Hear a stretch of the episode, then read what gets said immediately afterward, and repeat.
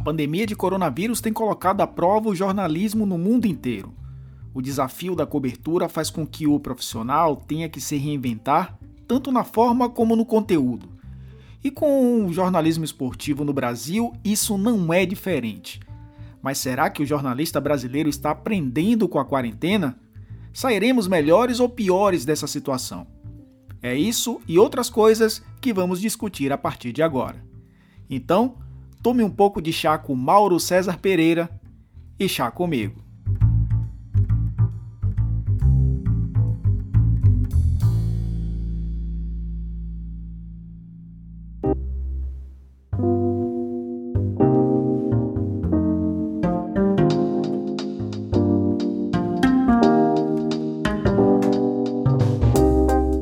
primeiramente, muito obrigado por ter aceitado aí esse convite para esse papo. Eu sei que, mesmo na quarentena, estamos trabalhando bastante, então tempo é precioso nesse momento, amigo. Um abraço. Um abraço, Elton, para você. A gente, é, nessa época a gente trabalha bastante, né? Tem muita gente que acha que a quarentena é uma espécie de férias forçadas, mas pelo contrário, né? Trabalhamos muito, mas faz parte do trabalho também conversar com os companheiros e, e discutir o futebol e, e os assuntos que o cercam, né? Pois é, eu, eu tava refletindo sobre, sobre essa nossa quarentena e eu, eu faço esse podcast já há quase dois anos, né? Esse, esse é o episódio número 30.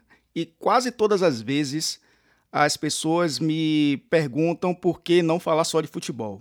Quer dizer, a, a, as pessoas acreditam que o jornalista ele precisa ficar limitado apenas a um assunto.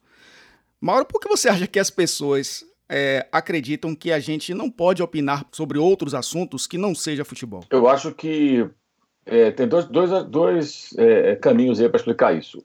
É, um dos modelos aí, um dos, um uma das razões pelas quais as pessoas agem assim, eu acho que é a própria limitação, como elas querem acompanhar futebol e elas se assumem, mesmo que conscientemente limitadas para tratar de outros assuntos, elas não querem ouvir as pessoas que elas normalmente acompanham falando sobre futebol, tratando de outros temas porque não conseguem acompanhar, porque não, não têm interesse por outro tema, né? É, ou, né, aí no caso, porque não querem ouvir as pessoas que falam de futebol tratando outros assuntos, discordando delas, e às vezes de uma maneira que o acordo é praticamente impossível, né? É, elas não conseguem separar. E aí entra também uma arrogância muito grande, que é outra, outra razão pela qual as pessoas agem assim, que é especialmente na política, né? O sujeito chega para o jornalista esportivo na rede social, por exemplo, e escreve lá: olha, fale só de, de futebol, porque você não entende nada desse assunto. Nesse assunto você é uma merda. Como se ele fosse, sei lá, um cientista político mais conceituado do universo, né? capaz de, de, de, de, de transitar por todos os, os temas que envolvem a política e os assuntos correlacionados. É, isso é de uma arrogância absurda, mas na verdade ele só diz isso porque ele não concorda com você. Você tem uma posição política, ele tem outra, então ele parte para esse ataque. Toda vez que eu recebo esse tipo de mensagem na rede social, imediatamente eu bloqueio o sujeito. Eu não quero ter o menor contato com esse tipo de gente. Primeiro, porque é uma postura que, nesse, nesse momento do Brasil, já, é, é, digamos que, pré-identifica o fascista, né? que é o cara que não tolera outra opinião e tudo mais. Até eu sou muitas vezes acusado, ah, você bloqueia quando discorda. Eu nunca bloqueio alguém quando discorda. Bloqueio em algumas situações. Uma, quando o cara vem com essa conversa, porque, bem, se você acha que eu não tenho direito, como cidadão, nem como jornalista, né, de falar de um outro assunto, Pô, você é um cara tão autoritário que, desculpa, não, não me interessa me manter nenhum tipo de contato contigo. Siga a sua vida e me deixe em paz. Bloqueio acabou. Como eu não sou obrigado, por exemplo, a atender é, todos os chamados telefônicos de, de, de telemarketing que eu recebo, que você recebe, todo mundo recebe. Quando isso acontece, eu, o que eu faço? Educadamente eu digo, olha, eu não estou interessado. Por exemplo, me liga uma operadora. Eu falo, olha, eu não, eu não, trabalho com vocês. Não, mas eu tenho aqui uma oferta. Não, mas eu não estou interessado agora. Está tudo bem para mim aqui, está tudo funcionando. É, e gente, eu, eu, já, já tive experiências que fazem com que eu não, não quero trocar nesse momento esse serviço. Se eu quiser, eu vou atrás. Então, se eu estiver interessado, eu vou ouvir. Se eu não estou interessado, olha, eu não quero, não, tô, não ocupe seu tempo nem o meu. É melhor a gente desligar, porque aí se a pessoa insistir, fala, desculpa, vou desligar o telefone. E aí eu desligo o telefone. Eu entendo que é o trabalho da pessoa, mas eu não estou interessado, eu não sou obrigado. É como você passar pela, pela calçada e um, uma pessoa fica na porta de uma loja te convidando para entrar, seja um restaurante, vem comer aqui, ou vem comprar isso aqui que tem promoção. Eu só estou passando na calçada, eu não estou interessado em comer agora. Desculpa, não vou tratar mal a pessoa, mas não sou obrigado a entrar porque ela me chamou. Ela está tentando me convencer, mas não me convenceu.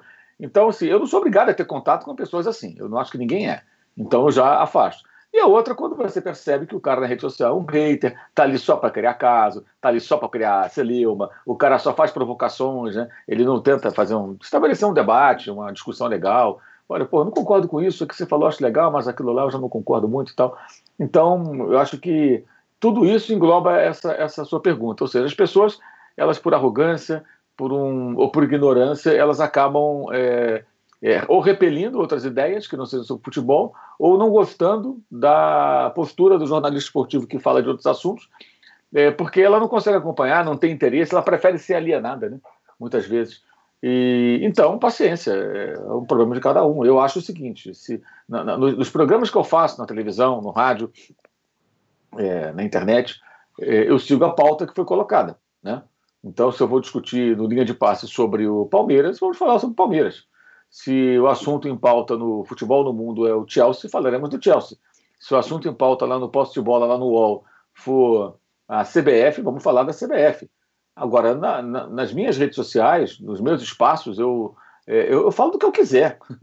Esse é o problema meu. Posso falar de comida, posso falar de política, posso falar de, de futebol, de, sei lá, de qualquer outro assunto, de economia, cinema. É o direito meu. Se a pessoa não se interessa por aquelas postagens, ela nem precisa deixar de seguir se ela gosta do que eu falo sobre futebol, do que eu, do que eu escrevo sobre futebol. Basta ela ignorar aquela parte. Não, isso não, não me interessa. Né? Da mesma maneira que você vai no Netflix hoje, tanta gente está no Netflix, em serviços de streaming, Amazon Prime e tal, você olha ali, tem um cardápio enorme de filmes. Você vai cancelar a assinatura porque alguns filmes você acha horrorosos, porque alguns documentários ali você acha pífios. Não. Você vai selecionar o que te interessa. Então você faz a mesma coisa na rede social. Eu sigo um jornalista. Ah, eu gosto do que ele fala de futebol. Hum, ele está falando de política. Não vou ler isso, não. Pronto, passa. Não tem problema. Não precisa agredir, não precisa xingar. Respeite o direito da pessoa se manifestar e também respeite as pessoas que gostam de ouvir esse jornalista, embora mais dedicado ao esporte, falando de outros assuntos, abordando outros assuntos.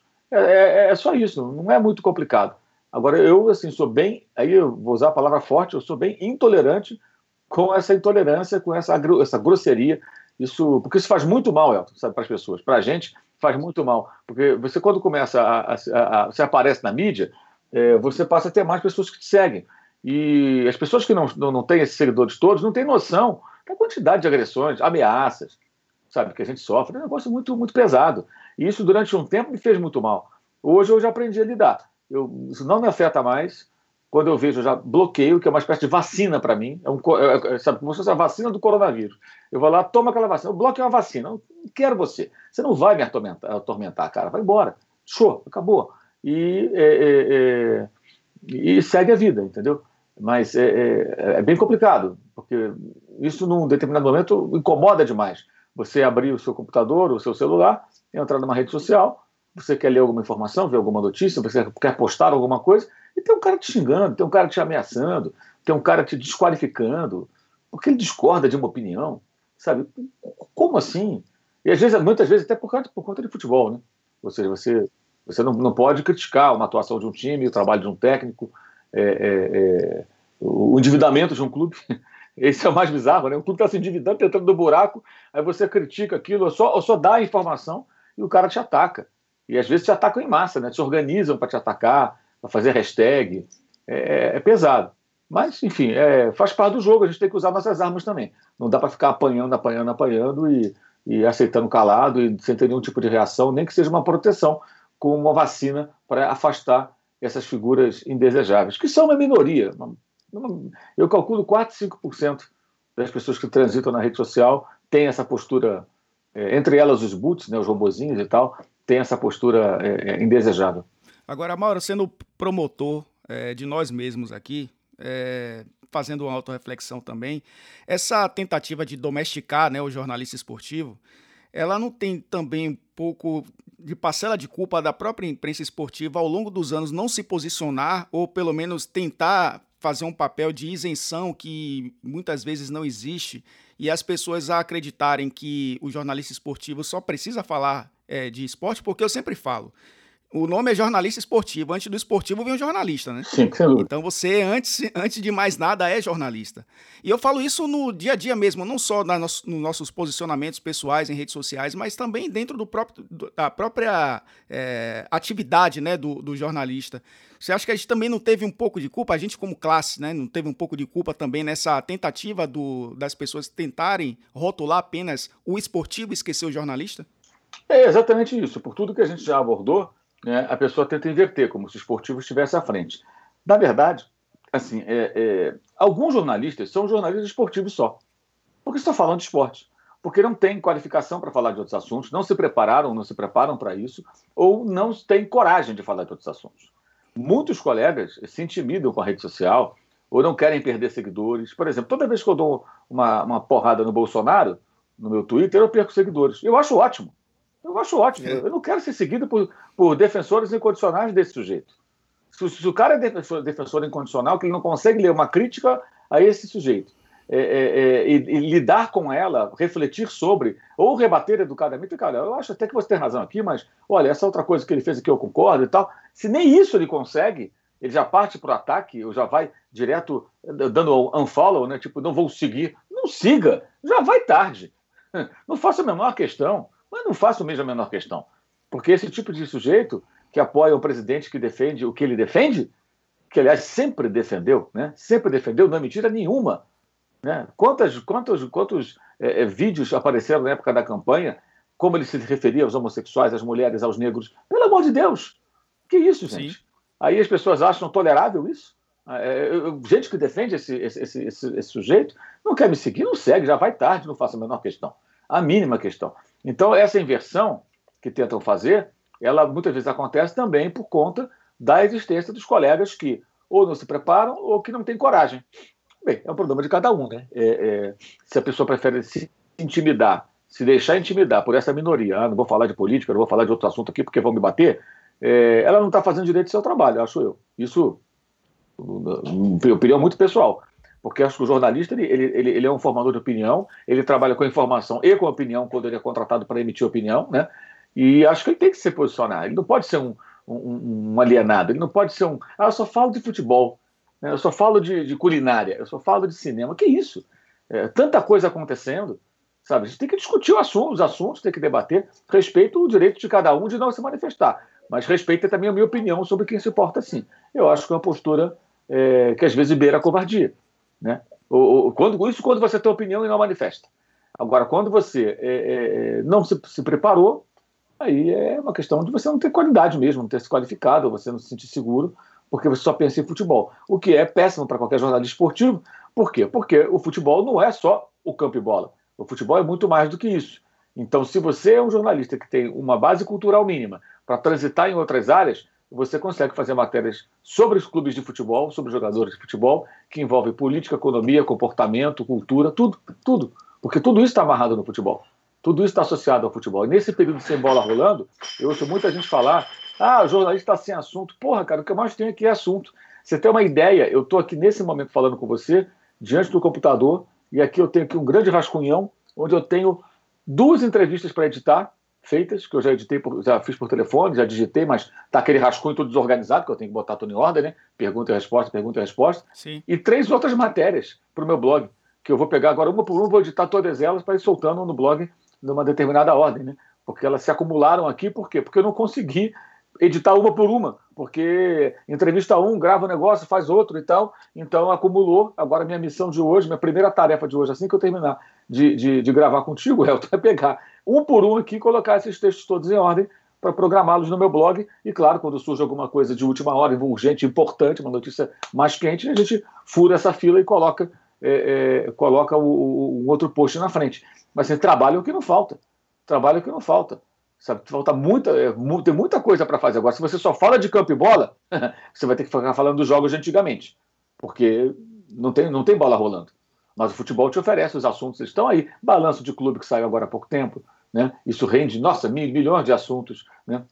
Está acontecendo é, é, é, as questões de, de desconto do, do, dos jogadores, salários que não são pagos em dia, salários que são pagos em dia, é tanta coisa. Bastidores da CBF com movimentações de STJD que estão acontecendo Tem tanta coisa que acontece, é tanto assunto que vai surgindo, e, e, a gente tem que ter condições de falar além do campo e bola. Se o cara só fala do campo e bola, se ele só é capaz de falar que o time fez um treino regenerativo e o técnico tem uma dúvida para o jogo de amanhã, esse está ferrado, porque nada disso está acontecendo. Pegando até esse gancho, eu gravei um vídeo essa semana falando isso, que a imprensa esportiva ela está monotemática nessa quarentena, né? Porque a gente tem tanta coisa para discutir e eu acho que a gente tá, está tendo tempo para discutir, como você falou agora. As fontes estão disponíveis, porque Sim. antes, né, um, no horário desse, eu ligar para um dirigente, não, eu estou numa reunião aqui, ou, enfim, eu estou acompanhando o treinamento, um treinador não pode falar porque vai dar um treino. Hoje você consegue falar é, com um pouco mais de tranquilidade com essas fontes, né? Então você tem até tempo. E é, eu tenho percebido que nós, eu estou incluindo nós, é, imprensa esportiva, né? Uh, estamos monotemáticos nesse momento porque a gente tem tanto tema para discutir como é, já discutimos, inclusive, isso nesse próprio podcast, sobre a relação das organizadas com os clubes, é, a segurança nos estádios quando tudo voltar, o, o racismo que existe no futebol brasileiro, né, todos os, todas as, as formas de preconceito que hoje o futebol ainda abarca. E, e a gente só discute isso quando acontece um caso, né? E parece que aquele caso é o início de tudo, que não existiu nada antes daquele caso específico. Você acha isso também? A gente precisa variar um pouco esse cardápio, tá meio que monotemático, a gente está mais saudosista do que pensando no presente e no futuro? sem dúvida. Inclusive, por exemplo, é, é, o que tem acontecido, esses jogos que a Globo mostra no domingo, né? Aí, toda segunda-feira, o pessoal programa uma discussão lá para o Posse de Bola, que é o podcast que eu faço com o Juca Kifuri, com o Arnaldo Ribeiro e o Eduardo Tironi, segunda-feira no UOL. Sim. Aí, toda segunda-feira, alguma coisa eles colocam sobre o jogo de domingo, que a Globo mostra, né? É, aí, eles já sabem. Ah, o Mauro não viu o jogo. Não, eu não vi o jogo. Eu não vou assistir um jogo porque a Globo colocou no ar. Eu vou assistir um jogo se ele me interessar. E esses jogo, jogos que a Globo coloca no ar aí, antigos, eu já revi, em outros momentos que eu estava afim de rever e, e, e, eu sei onde encontrá-los na internet. Então eu não, não dependo da Globo colocar nada contra a Globo reprisar o jogo, é por isso que ela quiser. Mas eu não vou me pautar por isso. Muita gente se pauta. Nossa, estamos reprisando agora na Globo o jogo de 94 Brasil e Itália. E daí? Eu já vi, já revi esse jogo. Não estou interessado. Não quero voltar em 94. Nesse mesmo dia, nessa hora, por exemplo, estava entrevistando no meu canal no YouTube um candidato à presidência do Vasco e discutindo sobre a situação do Vasco que eu acho que era muito mais importante para mim fazer esse tipo de trabalho e atender a uma torcida numerosa que, que, aliás, clama por mudanças, do que ficar parado diante da televisão assistindo um jogo que eu já vi, que, porque a Globo programou, azar que a Globo programou. For ao vivo, eu vejo, jogo importante, ao vivo, vamos ver. Lógico, mas eu não sou obrigado a assistir esses jogos antigos. Esse jogo não me interessa. Eu gosto até de rever alguns jogos, acho que é legal. Mas não é só isso. É, é essa é uma parte é, é, daquilo que essa nossa quarentena, né, essa situação que surgiu, é, nos acena. Existem outras situações, várias outras. Ontem, por exemplo, participei de uma, de uma live num canal é, é, voltado ao São Paulo e nós ficamos quase duas horas ali discutindo sobre vários assuntos além do São Paulo. Falamos sobre elitização de estádios, falamos sobre é, economia dos clubes, falamos sobre cultura de arquibancada, tanta coisa que a gente falou e falamos também do São Paulo, das questões que envolvem a formação de elenco, os erros cometidos pela diretoria, etc. e tal. É, é, e nesse meio tempo nós falamos um pouco de Palmeiras, Botafogo, futebol do, do Norte e Nordeste do Brasil, do Brasil em geral. É, falamos de Flamengo, falamos de falamos de vários clubes, vários, Corinthians, vários clubes foram citados nos diversos contextos que a conversa foi transitando. Então, assim, o assunto vai surgindo e, e, e, a gente não ficou falando do jogo do São Paulo que a Bandeirantes mostrou outro dia, que foi campeão do mundo, o jogo do time do Tele. Sabe, a gente não passou por isso. Então o assunto existe, é o que mais tem. A questão é você realmente se preocupar em ser mais abrangente. Agora, acho que muitas vezes as pessoas ficam meio que monotemáticas, como você falou, por, por como eu falei antes, por uma preguiça ou uma acomodação, então porque não, não se prepararam para isso. O cara só consegue falar daquilo ali, né? E aí ele fica realmente refém é, é, de um formato e quando não tem jogo, ele não sabe o que fazer, não sabe o que falar. E esses, e esses assuntos sensíveis à sociedade, né, como eu citei, de racismo, né, que acontece muito, e, inclusive há pouco tempo antes do futebol paralisar, aconteceu em Portugal, né, com Marega, acontece muito na Itália, acontece no Brasil também no dia a dia.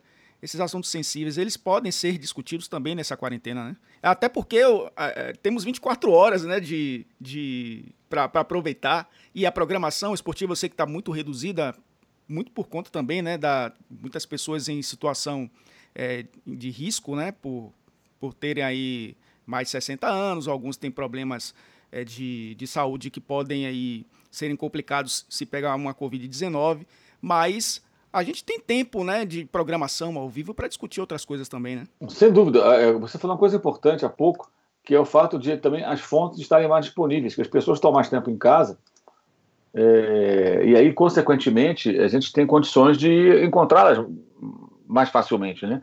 E, e, entrevistar essas pessoas e fazer entrevistas em vídeo, ao vivo, gravadas. Ou seja, a oportunidade ela existe, ela está aí, né? Ela está aí, é questão de saber aproveitar.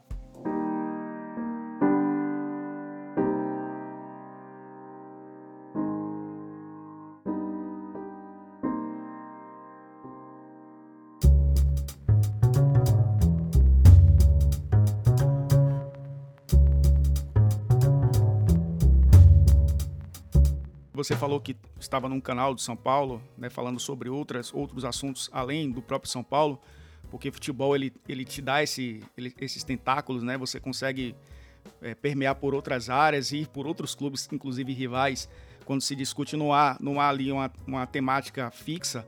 É, se discute muito isso ao longo dos anos, né? Eu sou um jornalista que trabalho na Bahia, então é, basicamente meu dia a dia é, é acompanhar os clubes baianos Eventualmente a gente acompanha os clubes do Nordeste, eh, dos outros estados, né, de Pernambuco, do Ceará, basicamente essas duas, essas duas praças, porque tem clubes hoje na Série A do Campeonato Brasileiro, são os clubes mais tradicionais, né? O, o Sport, o Náutico, Santa Cruz, Fortaleza e o Ceará. Esses estão sempre ali nas duas primeiras divisões. Então, basicamente, o nosso dia a dia é, é a nossa região.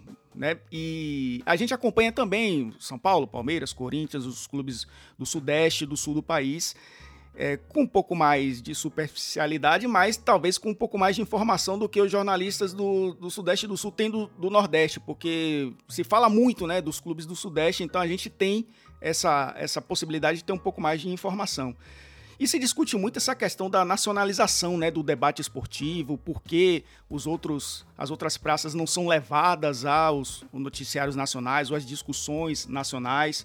Você acha de fato que isso pode funcionar na prática? Isso funcionaria na prática se falar muito mais é, de outras regiões nos debates nacionais? Você que participa, inclusive, de debates nacionais. É, eu, eu, eu acho que essa discussão ela está tomando um outro rumo e as pessoas não estão percebendo é, cada vez menos é, as pessoas dependem dos veículos tradicionais. Né?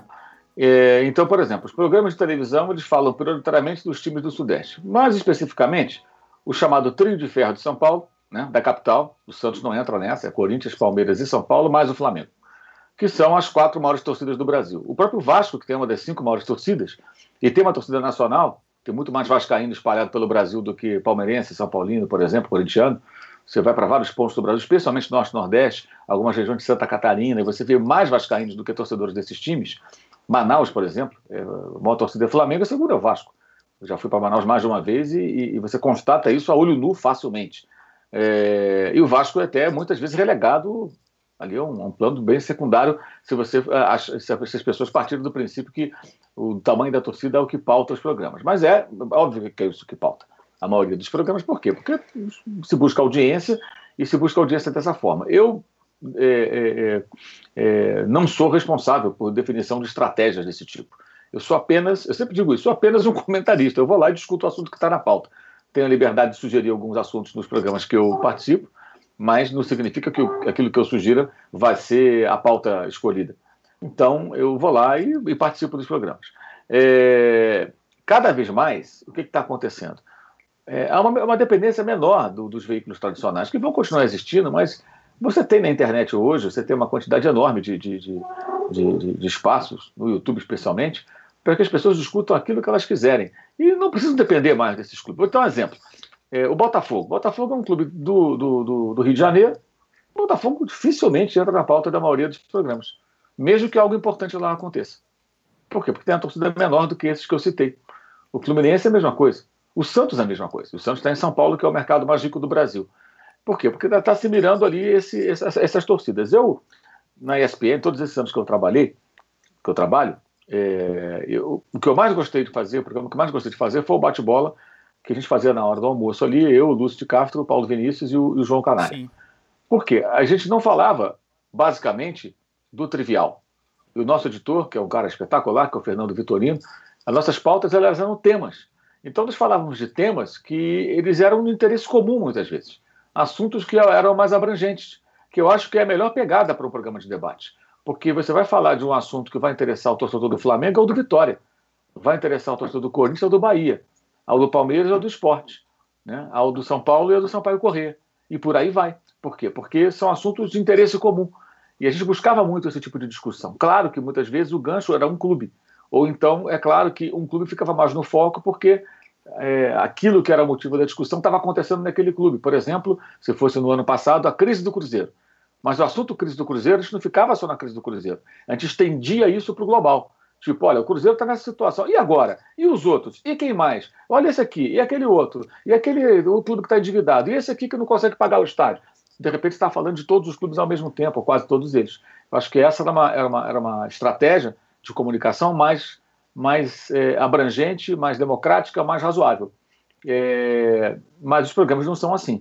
E eu acho que cada vez, se eu, se eu fosse um, um torcedor de um time do Nordeste e, e, ligasse a TV e ficasse incomodado com o fato dos programas não falarem do meu time, eu procuraria é, na mídia local, ou na, no YouTube, ou em podcasts, é, é, é, as alternativas. Eu faria isso. Eu, o que eu faria?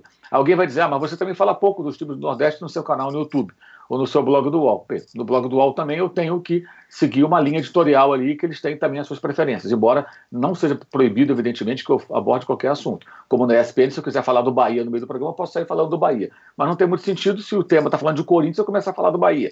Né? É, é, quando eu tenho oportunidade, se a pessoa prestar atenção, ela vai ver. Eu encaixo outros times. Quando algum assunto está em pauta falando de de repente, do, do, São Paulo ter uma correlação com a dupla Grenal, eu meto algum comentário sobre a dupla Grenal, por exemplo. Que acontece a mesma coisa, né? Os times do Sul também não são tão abordados, é, embora joguem Libertadores, essa coisa toda. É, agora, o que acontece? Quando eu também faço, é, é, como eu vivo aqui em São Paulo, e eu sou do Rio, então eu tenho muitos contatos no Rio, tenho muita informação do futebol carioca, e moro em São Paulo, obviamente também tenho muita informação daqui, eu, eu acabo trabalhando mais com informação local aqui. Então, eu não consigo, é, é, sozinho, eu não tenho condições de conseguir ter boas informações que eu possa sustentar no meu blog, no meu canal do, no YouTube, coisas interessantes que falem dos times do Brasil inteiro. Essa é uma dificuldade que eu tenho, porque eu sou um, eu sou apenas um. Eu não sou uma emissora de televisão, não sou uma empresa de comunicação é, com vários profissionais que posso distribuir por aí fazendo diferentes abordagens. Então, eu acabo tendo que me limitar àquilo que eu consigo fazer. E além disso, eu ainda tenho que acompanhar o futebol internacional, porque a gente faz programas de futebol internacional e transmissões de jogos. Então tenho que estar muito atento ao que acontece lá fora também. Então é humanamente impossível, eu não consigo. É, é simplesmente não consigo. Acompanho, acompanho, acompanho, mas não acompanho com a profundidade que eu de deveria para poder fazer um trabalho compatível é, com relação ao futebol de outros estados. Então, às vezes, eu fico devendo. Ainda assim, eu, eu já fiz no meu blog, há pouco tempo atrás, entrevista com o presidente do Ceará, com o presidente do Fortaleza, com o presidente do Inter, com o presidente do Atlético, com o presidente do Grêmio, tudo em tempos recentes agora. É, aliás, estou é, para entrevistar o Belintani, não foi na semana passada, porque nós nos encontramos no horário, eu estava no horário de gravação de programa e ele estava numa reunião lá de CBF, mas já, já estou em contato com ele, vou entrevistar o presidente do Bahia. É, então, assim, eu consigo fazer alguma coisa, mas eu não consigo fazer tudo. Agora, as emissoras de televisão poderiam ter outra estratégia, mas elas buscam uma audiência em cima desses times. É, alguns programas eu acho que fazem, outras emissoras que não é ESPN, eu já vi fazendo uma, uma, um, giros mais abrangentes. Mas são estratégias diferentes é, é, é, de, cada, de cada canal. É, eu acho que dá para você falar um pouco mais de outros times, eu acho que seria interessante, mas assim, é uma coisa que é, também do outro lado o cara está ali debruçado na planilha, planilha de audiência sendo cobrado. É fácil para mim falar, faz assim, faz assado, mas não sou eu que estou nessa situação. Como eu falei, eu sou apenas comentarista. Então não posso ficar aqui também criticando o colega que tem ali essa responsabilidade, porque ele que está com a faca no pescoço e alguém falando, ó, esse programa não tem audiência, esse aqui tem que melhorar, e tentando acertar e encontrar os caminhos. Aí se ele faz o programa falando, de repente, do futebol de um outro estado e dá um resultado ruim, talvez, ó, tá vendo isso aqui não funcionou. É, é difícil também para a pessoa que está nessa situação. Mas eu acho que a gente pode tentar ser mais abrangente, mas, no entanto, acho que essa discussão está passando. Por que ela está passando? Porque, bem, se a televisão, a Globo, não comprou o Campeonato Paranaense, a Dazon comprou. Né? Sim. Se, e está passando. O pessoal do Paraná vê os jogos, assina a Dazon e vê os jogos. Os jogos estão sendo transmitidos, não estão escondidos, né? como já aconteceu no ano que o, o Curitiba e o Atlético não acertaram com a televisão. É, então estão surgindo outras oportunidades. E, por exemplo, eu falei do Botafogo, o Botafogo mesmo. Tem um colega nosso, o Thiago, ele, ele, ele é um repórter que ele cobria Botafogo para alguns veículos, algumas rádios, ele montou um canal no YouTube, e na época eu falei para ele, falei, cara, pouco se fala do Botafogo, você é bem informado sobre o clube, você se especializou em Botafogo, vai no nicho, cara, seja um canal do Botafogo, faz um canal do Botafogo. O Botafogo tem aí o quê? 2 milhões de torcedores pelo Brasil, vamos botar que um milhão gosta de futebol, vamos botar aí que 500 mil tem interesse em acompanhar para valer. Se você conseguir metade disso um dia, 250 mil inscritos no seu canal, já é um número expressivo. Você pode até, de repente, viver disso. Você vai ter um anunciante ou outro para viver do seu canal. E você vai oferecer informação de qualidade, debates de qualidade, é, é, lives falando do Botafogo, já que as TVs não falam do Botafogo. Então você vai falar do Botafogo. E, e isso eu digo porque eu já vi, inclusive, em times lá de fora. Times, por exemplo, você pega na Inglaterra, é, a grande mídia nacional inglesa, os grandes jornais, as TVs, elas não falam com frequência do, do Brighton, que fica no extremo sul do, do, do, país, ou do Newcastle, que é quase na Escócia, lá em cima. Eles falam mais do que? Dos times de Londres, os grandes, Arsenal, Tottenham, Chelsea, né? É, e dos times é, da região ali de Manchester, Liverpool, que são os times grandes, que são os dois de, de Manchester e o Liverpool. O Everton bem menos. Então, se o cara, mas o cara que torce para o Southampton, no sul do país, é, se ele esperar um debate sobre isso na televisão, vai esperar sentado, porque dificilmente vai ser falado. Mas ele vai encontrar na mídia local, ele vai encontrar canais no YouTube voltados para aquele clube e que vão falar daquele clube. E ele vai se alimentar ali das informações, porque é, é assim. Na Itália também, a Sky Sports italiana vai falar o quê? Vai falar do Inter, do Milan, é, da Inter, da Juve e do Milan. Um pouquinho da Roma, talvez, né? ali, de repente a Lazio estiver bem colocado, o Napoli se estiver brigando pelo título, senão vai ser totalmente esquecido, até porque né, é lá do Sul. E, então, como é que faz o torcedor do, do, do, do Bolonha, né? Sim. Ou faz o torcedor do Cagliari? Ele vai. Antigamente ele ouvia a rádio local. Era o máximo que ele podia fazer. E o pequeno noticiário, se tiver, da televisão local. Hoje não. Hoje você tem muito mais do que isso. Você tem várias oportunidades. É, existem os nichos e eles estão sendo aproveitados por pessoas boas até. Fazendo, tem trabalhos ruins, tem trabalhos bons. Então eu acho que essa discussão está ficando para trás porque a internet está democratizando isso e oferecendo oportunidades e você vai encontrar gente fazendo trabalhos que não valem nem ser vistos, mas trabalhos também de qualidade são apresentados. E aí os torcedores vão podendo ser contemplados com a discussão sobre, por exemplo, o podcast 45 minutos lá do pessoal lá do Recife, lá, né? Muito hoje da moda do podcast, eles já tinham podcast. Verdade. O pessoal lá, o Cássio, o Figueiredo, aquele pessoal lá. Eles já faziam podcast muito antes de virar moda. E é legal o podcast deles, eu ouvi várias vezes. E falam com propriedade, discutem os assuntos do time, dos times, prioritariamente lá de, de, Pernambuco, especialmente os três, é claro, mas vira e mexe, dá uma, uma, um passeio aí por outros clubes. O Cássio mesmo é um jornalista como você, aí do Nordeste, ele no Recife, você aí em Salvador, e que faz um trabalho ótimo sobre os times do Nordeste, não só do, do, do estado onde ele reside. Né? E nem pernambucano ele é, me parece. Então, assim, isso é trabalho de qualidade ouvir você, ouvir o Cássio, ouvir o Figueroa, ler o que vocês escrevem. Você não vai depender do, do, dos veículos nacionais. Se você é um torcedor, você vai ter material. Agora, eu entendo que a pessoa se sinta, às vezes, assim, poxa, eu assino esse canal, Sport TV, a Fox, a ESPN, a Band Esporte, o que for, fala tão pouco do meu time, mas não é só o time do Nordeste. Eu falei o Botafogo, o Santos, o Fluminense, o Vasco, né? os do, do, do Paraná, que tem um time campeão da Copa do Brasil né, os do Rio Grande do Sul, sentem a mesma coisa, porque é tudo muito centrado em poucas equipes. É, é, não é o meu modelo favorito, mas como eu disse, seria covardia da minha parte eu ficar aqui falando, não, mas por que, que não muda? Porque também não sou eu que sou cobrado por resultados. Né? Então, como eu não, não, não exerço a função, eu, eu, eu, não tenho condições também de dizer, ó, faz assim que vai dar certo. Pode ser que o cara comece a falar de repente de outros times e a audiência caia, e aí aquele cara que toma a decisão editorial de abordar mais isso aquele clube, ele pode ser cobrado por isso, e aí fica um círculo vicioso. Né? Mas eu acho que essa discussão, repito, ela está passando da hora, está ficando fora de moda, porque existem outros caminhos, outras opções, e elas estão se qualificando, elas estão melhorando. E, e você vê que no, fora do futebol, você pega um cara como Felipe Neto. Felipe Neto surgiu como um, um youtuber voltado para crianças e adolescentes, falando lá umas coisas meio assim, sem importância, digamos. E ele foi amadurecendo. E ele agora começou a discussões políticas, ele virou um anti-bolsomínios. E ele está quebrando o pau com os caras. Ele tem falado coisas, às vezes, que é, é, me, assim, eu acho vergonhoso quando eu vejo alguns comentaristas políticos na televisão, por exemplo, em outras mídias também, que não falam coisas que o Felipe, Melo fala, Felipe Neto fala. Aí outro dia até tuitei isso, falei, porra, Bolívia, que é um personagem do Desimpedidos, o Felipe Neto deram duas porradas no Bolsonaro, bem dadas, assim, assim com, com, com conteúdo, assim, daquelas que não dá nem para discutir. Que eu vejo os caras na, na, na televisão discutindo nos canais de, not, de notícia política, dando voltas para falar o óbvio. E não falam nem o óbvio. Nem o óbvio, sabe? É, é, é terrível, sabe? Giram, giram, giram sabe? Coisas absurdas, como por exemplo o que está acontecendo agora aí com relação à Covid, com relação à famosa gravação agora. Quer dizer, porra, cara, o que, que precisa mais falar aqui? É, o que acontecer para você, eu fico pensando, para vocês se posicionarem e falar de forma direta é um ou outro. Outro dia eu vi o Dória dando uma entrevista na Globo News que no final ele agradeceu. Ele agradeceu a, a emissora. Claro, ele não foi questionado. Bizarro. Né? Ele tava, aquilo era um palanque eletrônico para ele e ainda tinha uma comentarista que sorria, dava quase gargalhadas de alegria porque o Dória elogiou. E um jornalista, esse eu vou até falar o nome, foi o André Trigueiro, foi o único que questionou em determinado momento com relação justamente ao percentual de pessoas que em São Paulo aderiram é, aquelas medições por celular, né, à, à quarentena, né? É, é, e esse número estava em 50%, 47%, 59% do pico aos domingos. E aí ele questionou, porque 70% era a meta de São Paulo.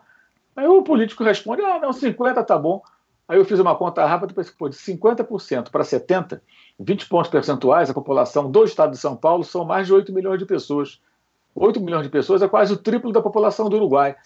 Então, se ele acha que mais 8 milhões de pessoas, né, é, é, além daquilo que, que, que, que, é, que deveria ser, né, assim, abaixo da meta, transitando pelas ruas, está bom num momento como esse, é óbvio que é uma resposta política, porque o cara não quer se comprometer com esses eleitores que não querem ficar em casa, né? ele não quer perder o voto dessa gente, e com os empresários que querem reabrir seus negócios, suas indústrias, suas lojas e etc., restaurantes, é, é, e que o apoiam, o apoiaram em eleições anteriores e que ainda o apoiam.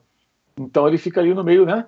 Um pé em cada canoa, dá um pau aqui, mas alivia um pouco do outro lado. E ninguém questionou, só um questionou. Eram cinco ou quatro, quatro mais um, mais um, mais um apresentador. Ninguém o questionou para valer. Então, quer dizer, é, é isso, sabe? Na, na, na prática é o que a gente vê. E tá, assim, né, você vê que a gente se decepciona com coisas que a gente vê na televisão de várias formas. Ouve no rádio, tudo. É, agora, se eu quiser, é, é eu pouco tenho visto esses, esses programas, inclusive. É, mas eu encontro na internet algumas coisas interessantes, debates, lives interessantes sobre política, sobre esse momento, gente ponderada, que não são extremistas nem para a esquerda nem para a direita, que consegue ter uma visão é, é, bem interessante do contexto e falar coisas boas. Outro dia mesmo eu fiz uma live no meu canal no YouTube com o Alberto Almeida, que é um, é um cientista político, a gente falou de futebol e de, de, de política. É, eu assisti. E foi legal. Foi, foi bem legal. Foi um mix bem interessante. E ele que me convidou. Ele que me convidou. Eu fiz uma entrevista com ele para o meu blog, né? Tentando misturar justamente o momento Covid, política, Brasil, as posições do governo federal com relação à pandemia, né? absurdas já, desde aquele momento, e, e, o futebol de que maneira se encaixava. Eu fiz uma entrevista com ele para o meu blog no UOL, e aí depois ele falou: pô, bom, vamos fazer uma live. Falei, pô, para já. Aí marcamos o dia e fizemos, e foi bem legal. E, e enfim, eu acho que, que é isso, né? Mas eu acho que o torcedor do, que se sente incomodado, ele, ele tem outros caminhos. E eu assumo a minha incapacidade de falar com propriedade e profundidade sobre todos os clubes, porque realmente eu não consigo acompanhar tudo. Se eu disser que eu acompanho tudo, eu seria mentiroso. Acho que ninguém consegue. Você mesmo falou há pouco, vocês acompanham mais os times da Bahia, um pouco mais os do Nordeste, sabe dos times aqui do Sul, do Sudeste, mas sem a, tanta profundidade. Claro, é impossível. Sim. Você teria que ficar 48 horas por dia acordado, ele só tem 24. E você tem que dormir, você tem que comer, você tem que, tem que fazer outras coisas, você tem que ler sobre os assuntos que não são futebol, né? Você tem que assistir outras coisas que não são futebol, conversar com pessoas. A vida não é só isso. Então a gente não consegue dar conta. Então eu me esforço, acho até que posso me esforçar mais, mas eu me esforço dentro de um certo limite, da, da limitação que tenho para tentar falar o máximo de outros estados, sempre que possível, sempre que surge uma oportunidade, é, eu procuro fazer isso. Nem sempre, é, nem sempre dá. Agora mesmo, um dos posts que eu estou preparando aqui para colocar no meu, no meu blog é sobre a Série B. É sobre a Série B do Campeonato Brasileiro. Eu vou publicar o ranking dos salários é, dos clubes, a folha de pagamento, não dos salários individuais de jogadores. Né? as folhas de pagamento em CLT dos times da segunda divisão. Já fiz da Série A, agora vou colocar os, times da Série B. Quanto cada um gasta por mês em CLT, é, que é uma referência, não é o total do montante gasto por mês com os jogadores, né? Mas é uma referência interessante. Você consegue ter uma boa ideia ali, porque pela lei a CLT você pode dar 40% do salário em direito de imagem, né? E 60% na carteira. Ou 100% na carteira, se quiser também. Aí depende do acordo que o clube faz com o atleta. Mas como muitos fazem essa proporção 60-40, você ali tem uma ideia de quem gasta mais, de quem gasta menos, e é sempre interessante. E é uma informação oficial, oficial porque ela é levantada eh, dos registros da CBF, onde tem todos os salários dos jogadores. A gente não publica o salário do jogador porque isso é uma coisa pessoal do cara, não, tem cabimento ficar falando salário do jogador. Mas o montante que o clube gasta, essa acho que é uma informação relevante para o torcedor. Saber, é, é, por exemplo, quanto que o, que o Vitória gasta por mês. Por exemplo, estou vendo aqui, ó. Deixa eu procurar aqui. Tem primeiríssima mão. O Vitória tem em CLT a terceira maior folha de pagamento, a segunda, junto com o Chapecoense. Em CLT em torno de um milhão. O Cruzeiro bem mais do que isso, apesar de ter sido rebaixado e ter caído e muito o seu faturamento, né? Mas são folhas bem mais baixas do que da Série A. A diferença é, é, é, é abissal, enorme, enorme, é muito grande, é muito grande. Mas enfim, eu acho que essa é uma informação sempre relevante, né? É sempre importante, né? O Bahia, por exemplo, hoje tem uma folha de pagamento de CLT é, é, que é. Deixa eu ver aqui. Ah, não, do Bahia não tem aqui na tela agora. Já publiquei isso, inclusive. Né? Outro que eu estou preparando aqui são os times com jogadores emprestados, os times que mais têm atletas emprestados, né? que pagam geralmente parte do salário desses jogadores. Né? E aqui também estão, evidentemente, os times do Nordeste, englobados aqui nessa, nesse contexto. É, o, o, o presidente do, do Bahia até é, projeta que vai ter aí o 14 né, entre, os, entre os clubes da Série A, porque subiria para 13 com a queda do Cruzeiro, mas o Red Bull Bragantino entra também muito forte né, em 2020 com relação a investimento em, em folha Sim. salarial. Você estava falando algumas coisas aí, Mauro, eu estava aqui anotando, lembrando algumas coisas. Você falou aí de 8 milhões né, em São Paulo. 8 milhões é duas vezes e meia a população de Salvador. Para você ver, é como se duas, é. duas cidades, duas capitais é, da Bahia e meia estivessem na rua. Né? Ou seja, estaria, não, é... eu não estaria falando com você hoje aqui, provavelmente, né? Se, se 8 milhões de pessoas estivessem na, nas ruas de Salvador. Então é, é, não, é absurdo isso. Isso é assustador. Não, eu fiquei assim abismado porque assim o, o governador falando isso, um, um, só questionou e, e depois que um questionou, ninguém mais falou nada. Sabe, ninguém, ninguém mais se movimentou, ninguém mais falou, vem cá, mas peraí, é, é, o senhor está falando que queria 70% das pessoas em casa. Aí você tem 50% e 20 pontos percentuais. O senhor acha que está tudo bem? É uma margem, é uma margem de, de, de, erro aí aceitável, né? Nem de erro. É, é um, é um, não, margem de erro, seria uma, uma margem de tolerância, né? Não é aceitável. Não é aceitável. A, a, a medição que eu tenho feito sempre é a seguinte: números de, número de pessoas, é, por exemplo, no caso de São Paulo, né, eu acho que é legal assistir sempre o seguinte, olhar ca casos por milhão de habitantes, né? Acho que dá uma noção mais próxima da situação de cada estado, de cada país, né? A Argentina, por exemplo, agora superou os 300 mortos, 319. São Paulo há dias tem mais de 3 mil. E a população de São Paulo ela é um pouco maior do que a da Argentina, né? 40 e poucos milhões de habitantes do estado, e o país lá 40 milhões mais ou menos. Quer dizer, é, é 10 vezes mais. Como é que pode, cara? O estado de São Paulo ter 3 mil mortos e a Argentina com a população parecida com a de São Paulo, também com uma, um acúmulo muito grande na região metropolitana de Buenos Aires, como acontece com a, a chamada Grande São Paulo, né? É, tem 10 vezes mais. O que está errado aí? Tudo está errado. É. Óbvio que tudo está errado. E isso tem que ser questionado de forma muito veemente. Aí o governador está lá e os caras. Mas também acontece no futebol, né? Tem muito dirigente que vai para programa para para ser agradado, para ser alisado, e as pessoas não, não questionam como deveriam. Né? E outra coisa, você falou da, da, cobertura, principalmente internacional. Eu passei cinco dias em dezembro na cidade de Manchester, assisti um jogo no Old Trafford, e foi no período em que o Naemery foi demitido do Arsenal, né? E a própria cidade de Manchester, a cobertura feita na, na própria cidade é baseada nos clubes de Londres. Então, até você tinha ali o atual campeão inglês, ainda é, né? O atual campeão inglês. E o, o, o, clube de maior torcida, talvez, do, do, da Inglaterra, que é o Manchester United, né? Tem o estádio com maior média de público, enfim, só anda lotado, mas o, o foco, pelo menos nos cinco dias que eu passei por lá, era no Arsenal, na, na demissão do Unai Emery, que foi logo depois de um jogo da Europa League, e dos clubes de, de Londres, né? Ou seja, até a própria cidade de Manchester, que tem dois clubes potentes, é, centralizavam suas, sua, seu noticiário, né? Basicamente no, nos principais clubes de Londres, e, e eles entravam ali praticamente como informação adicional, né? Então é uma, é uma questão que não é só no, no Brasil, isso aconteceu na Espanha, acontece muito na Espanha também, né? Na Espanha parece que só tem dois clubes e os outros 18 da La Liga é, são coadjuvantes ali bem distantes em relação ao que a gente discute no futebol brasileiro. Mas tem uma questão, Mauro, que é interessante, que a gente tem observado que muitos é, torcedores, eles têm acompanhado outros clubes que têm servido de exemplos para os seus, né? Eu cito até a questão do Cruzeiro, porque o Cruzeiro ele foi rebaixado e você foi um dos que é, criticavam bastante né, o, a direção do Cruzeiro antes do rebaixamento do Cruzeiro e o, o, rebaixamento foi só a ponta do iceberg. E a gente, depois do rebaixamento, começou a acompanhar tanta coisa que, que aconteceu nos, nos, e acontece, inclusive, nos bastidores do Cruzeiro, que muitos é, torcedores do Cruzeiro vão buscar relações no Fortaleza, por exemplo, que faz um bom trabalho, no próprio Bahia. O Bahia conseguiu é, contratar jogadores do Cruzeiro, como o próprio Rodriguinho, e inclusive barrar a ida de jogadores para o Cruzeiro, porque não interessava negociar com o Cruzeiro. É, tem um Atlético Paranaense, né, campeão da Copa do Brasil, recentemente campeão da Sul-Americana, são times que têm clubes, né, que têm bons trabalhos que acabam sendo referências até para outros clubes que vivem em crise, né, o próprio Fluminense, é, o Vasco, o, o Cruzeiro. Esse, crescimento ele pode também ajudar nessa digamos, nacionalização, esses clubes serem mais falados, não só pela mídia nacional, mas também assim ser pauta dos próprios torcedores e essa, essa audiência espontânea também fazer com que essas marcas elas apareçam um pouco mais em nível nacional? Eu acho que sim, acho que isso já está acontecendo com o Bahia, né? Já se fala mais do Bahia do que antes, justamente por conta do, do que o Bahia vem apresentando, né?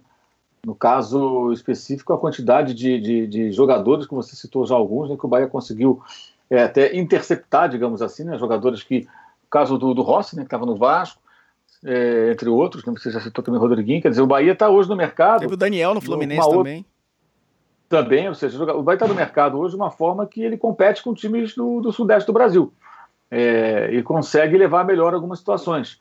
E é mais um exemplo dos clubes que estão mais estruturados, organizando, cada um à sua moda, dentro do seu tamanho e da sua possibilidade.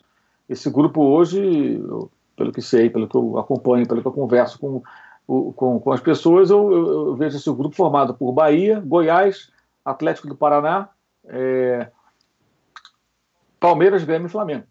São os clubes hoje que têm dívidas controladas, conseguem fazer bons investimentos dentro das suas possibilidades. É, claro que cada um tem a sua possibilidade, o seu tamanho. O Goiás não vai ter condições de montar um time para competir com o Flamengo, com o Palmeiras.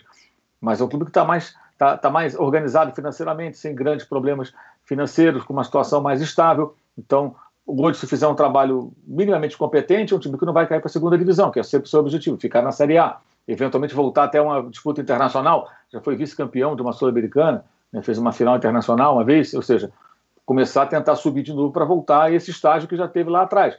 No caso do Bahia, já foi campeão brasileiro, ou seja, ano passado tinha intenção de avançar mais na Copa do Brasil, não conseguiu, mas tinha possibilidade, né, acabou sendo eliminado em casa, depois de jogar tão bem com o Grêmio fora, acabou caindo no jogo de Salvador. O time caiu muito de rendimento na segunda metade da temporada, depois de um começo muito bom com o Roger mas continua o trabalho. Quer dizer, você hoje não, não imagina o Bahia voltando para a segunda divisão. Você imagina o Bahia subindo mais alguns lances ali, alguns níveis dentro da Série A. Os dois times do Ceará também, que conseguiram permanecer na primeira divisão e que dão sinais de crescimento também, times com muita torcida.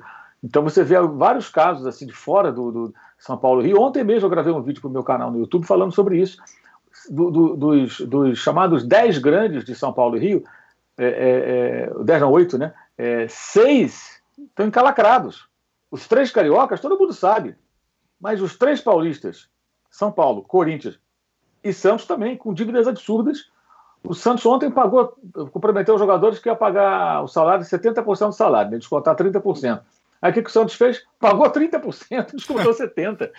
Porra, é brincadeira. Né? Não, não, os jogadores ficaram furiosos. Oh, oh, vamos reduzir seu salário, tem a pandemia. Ah, tudo bem, tá legal, beleza. Quanto? 30%, ok. Acordo feito. Aí, na hora, ao invés de descontar 30%, pagaram 30%. É, ah, vão pagar depois, mas não pagaram. Quer dizer, o Corinthians nem se fala. Tem, além, o, o Corinthians está com uma dívida na casa dos 700 e tantos milhões de reais, fora o estádio. O São Paulo com déficit no ano passado de 160 milhões quase. E não ganha nada, não ganha campeonato, time caro, contrata, contrata mal, jogadores caros que não dão retorno técnico. É, contrataram o Daniel Alves por uma fortuna, dizendo que ia ter um apoio de parceiros, não apareceu ninguém. Nada contra contratar o Daniel, ótimo jogador, mas peraí, você contrata um jogador caro, fala para a torcida que vai ter uma parceria e depois não tem, como, como é que é isso? Aí apresenta um déficit financeiro desse tamanho. Dizer, os três estão muito mal também. Os três estão muito mal. E esse vácuo é interessante, o Cruzeiro da segunda divisão, é, para o Bahia penetrar, para o Goiás entrar, o Atlético Paranaense já entrou, e outros que consigam se organizar. E acho que isso, essa é uma discussão interessante que vai crescer. E eu acho que esses times vão cada vez mais entrar na mídia nacional. Quando houve aquela sequência no ano passado, que o Bahia fez três jogos contra o São Paulo, um pelo brasileiro no, no Morumbi, inclusive eu comentei esse jogo pela Rádio Bandeirantes, e, e, e era para ter vencido esse jogo, foi 0 a 0 O Bahia jogou melhor, terminou o jogo em cima do São Paulo, o jogo domingo de manhã até. Aí depois veio o jogo da Copa do Brasil no Morumbi, o Bahia venceu na quarta-feira e depois eliminou o São Paulo jogando é, em Salvador. Venceu também. É, naquele momento, vencendo novamente. Era para ter vencido os três jogos. É, e o Bahia, naquele momento, começou a chamar atenção e entrar muito na pauta. Eu entrevistei o Roger Machado, inclusive, no meu blog, né, e falando justamente sobre a mudança de comportamento do Bahia é, do, do, do, do, time do Roger, que era um time do Grêmio, um time de mais posse de bola, o Bahia é um time mais de velocidade, de jogar saindo da defesa para o ataque. Aí veio aquela vitória sobre o Flamengo já com Jesus, 3 a 0 o Bahia foi muito comentado. Depois teve uma queda na reta final da temporada, acabou não conseguindo, queria até ir para a Libertadores, tinha condição de brigar por uma vaga dessas, como a que o Corinthians pegou e acabou sendo eliminado, mas acabou caindo de rendimento. Mas o trabalho vai continuar, quer dizer, o Bahia não jogou tudo fora, continua com o técnico, acho que deve ter percebido o que faltou, é, porque houve essa queda, faltou elenco, condição física, é, repertório de jogo, que eu acho que é uma coisa que faltou. acho que o Roger não conseguiu dar ao Bahia um repertório de jogo mais amplo. Não que ele não seja capaz, acho que ele é capaz. E acho que vai fazer isso esse ano. Porque o Bahia ele acertou uma forma de jogar que encaixava com aqueles jogadores, mas era preciso mais. Alguns jogos o Bahia tem que ter a bola e assumir o jogo. Eu acho que tinha uma certa dificuldade ali, porque encaixou uma forma de jogar que foi perfeita em algumas partidas, aquela do Flamengo principalmente. Né? a estreia do Felipe Luiz, o Jesus estava recém-chegado, o Bahia aproveitou, enfiou a faca e rodou, fez 3 a 0 um placar que vai ser lembrado por muito tempo. Torcedor do Bahia não, não comemorou a vaga da Libertadores, mas ele pode falar, bem, se o Flamengo perdeu poucos jogos, perdeu para a gente e perdeu daquela maneira aqui em Salvador. Isso é uma coisa que deixa o torcedor orgulhoso. Então existem momentos importantes numa temporada como essa e o Bahia está tentando entrar nesse grupo e tem condições de fazer isso, é, porque trabalha de uma forma competente. Isso, e isso, isso não tem a menor dúvida. Né? A única maneira de você ter é, é, clubes é, é competitivos e com, e com longevidade né, dentro, dessa, dentro de, um, de um período assim, de, de trabalho é, é, é, boa gestão. É boa gestão. Senão vai cruzeirar. E tem gente a ver querendo cruzeirar. Né? O caso do Cruzeiro é uma coisa.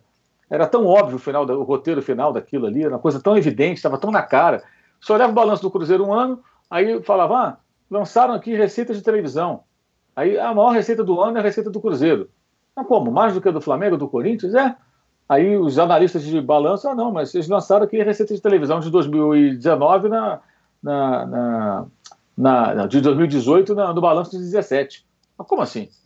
A receita do ano que vem? Lançaram. Aí do outro ano, venderam a Rascaeta em 2019 já.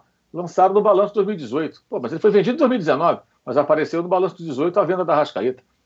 Ou seja, o buraco já estava lá, e eles estavam cobrindo com uma espécie de maquiagem. Só estava na cara que a bomba ia explodir.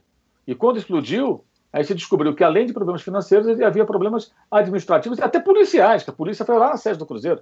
E tem várias coisas rolando até hoje. Então como é que isso não vai estourar dentro do campo? Claro que vai estourar, é uma bomba relógio.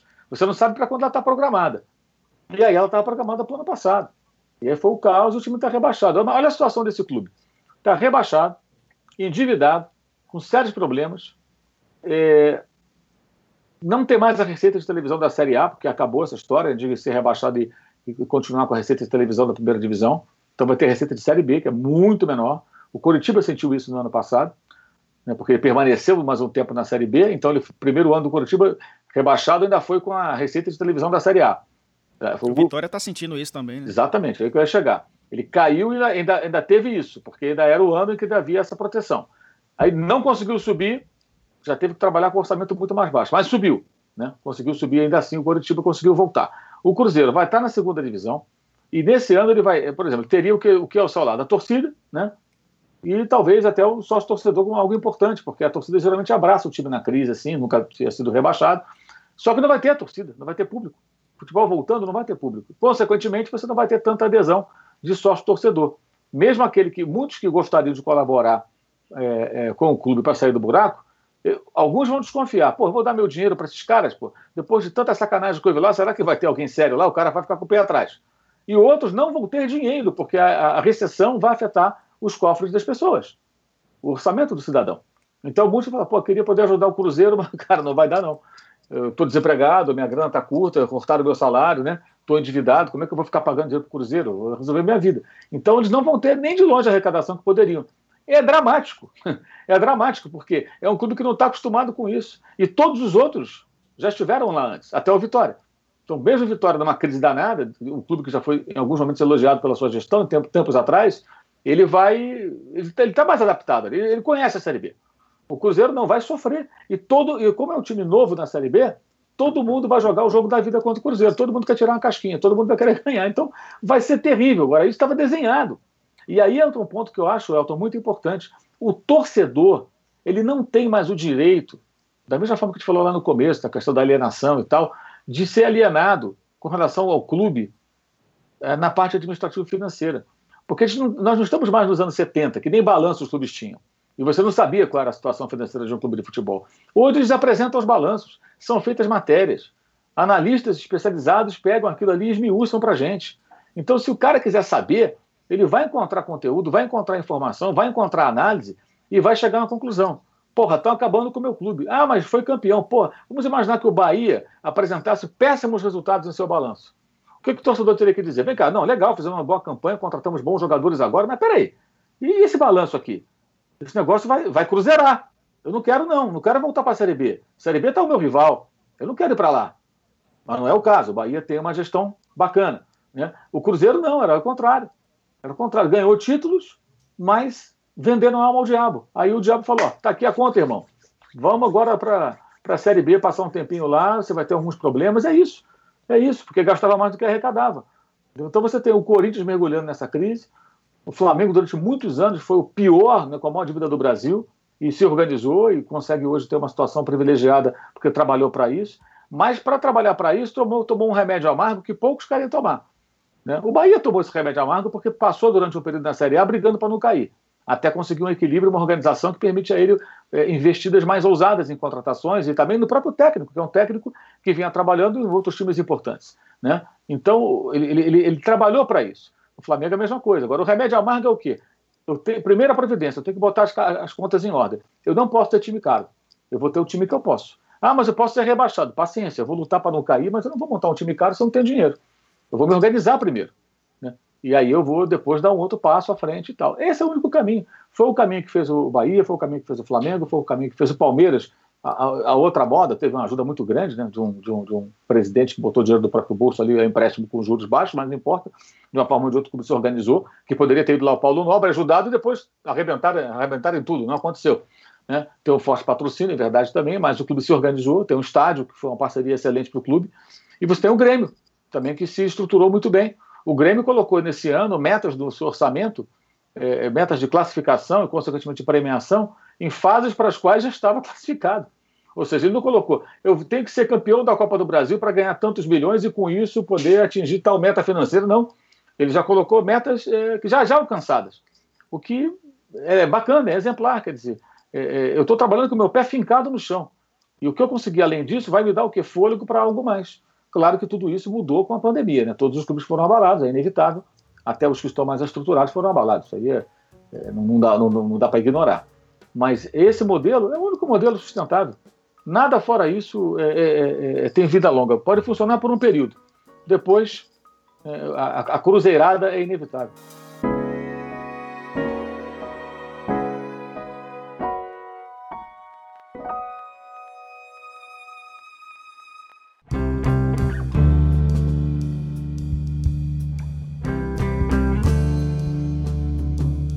Mauro, eu queria encerrar nosso papo na mesma linha de como a gente abriu, é, falando da questão desse do jornalismo esportivo. É, a gente que é jornalista conhece sempre o perfil do outro e sabe que ali tem tem inquietude, tem competência, tem competência em vários também. A gente percebe quem está querendo o que, né, dentro do, do jornalismo. Você, inclusive, é, tem um curso né, de, de jornalismo esportivo online é, que ah, as pessoas poderiam pensar, ah, o cara está fazendo para ganhar dinheiro. Mas eu imagino e tenho quase certeza que não é só isso. Você tem essa, essa inquietude de querer também disseminar conhecimento para fazer a classe melhorar, né? Para você ver o jornalismo de um modo geral um pouco mais bem feito, né?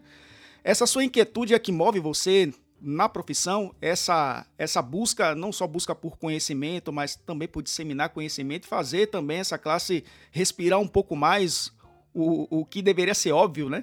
Respirar o que a gente faz no dia a dia. Olha, Elton, assim, eu acho que pessoas como você, como eu, nós somos assim, apaixonados pela profissão, né? É, eu, eu, sou muito mais apaixonado pelo jornalismo do que pelo jornalismo esportivo. A minha profissão é essa, é o que eu sei Sim. fazer, é o que eu amo fazer. É, já trabalhei em muitas áreas fora do esporte e depois voltei para o esporte. É, quando comecei, não comecei no esporte. É, e quando eu estou trabalhando no esporte, eu posso juntar as duas coisas, né? minha paixão pelo jornalismo e minha paixão pelo esporte, pelo futebol ou seja, é, trabalhar com um assunto que eu domino mais também e que eu me sinto mais à vontade. É, eu dei aula em faculdade de jornalismo durante um bom tempo, durante anos. Dei aula em faculdade de jornalismo, rádio e televisão. Dei aula no curso de pós-graduação jornalismo esportivo também.